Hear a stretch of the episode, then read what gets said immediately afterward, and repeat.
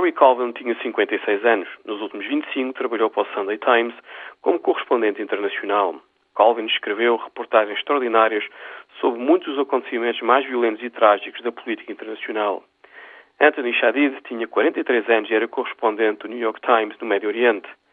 Shadid cobriu o Iraque e as chamadas Primaveras Árabes com entusiasmo, dedicação e muita atenção à vida das pessoas que vivem na região.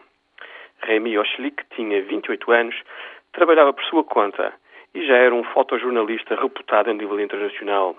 Colvin, Shadid e Oshlik morreram na Síria no curto espaço de uma semana.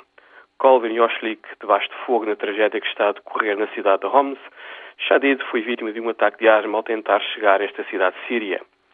Estes jornalistas não tinham ilusões em relação aos perigos que rodeavam o seu trabalho. A sua missão profissional foi explicar-nos o que é que realmente acontece às pessoas que vivem em locais ou regiões que são varridas por coisas como a mudança, a violência ou a guerra. Portugal foi até recentemente um país feliz, um país onde a política internacional era uma coisa que normalmente acontecia aos outros, em locais distantes do quais sabíamos pouco ou nada.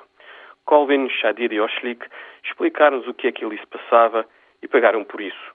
A sua vida mostra-nos que os jornalistas são essenciais para compreendermos o que realmente se passa no mundo.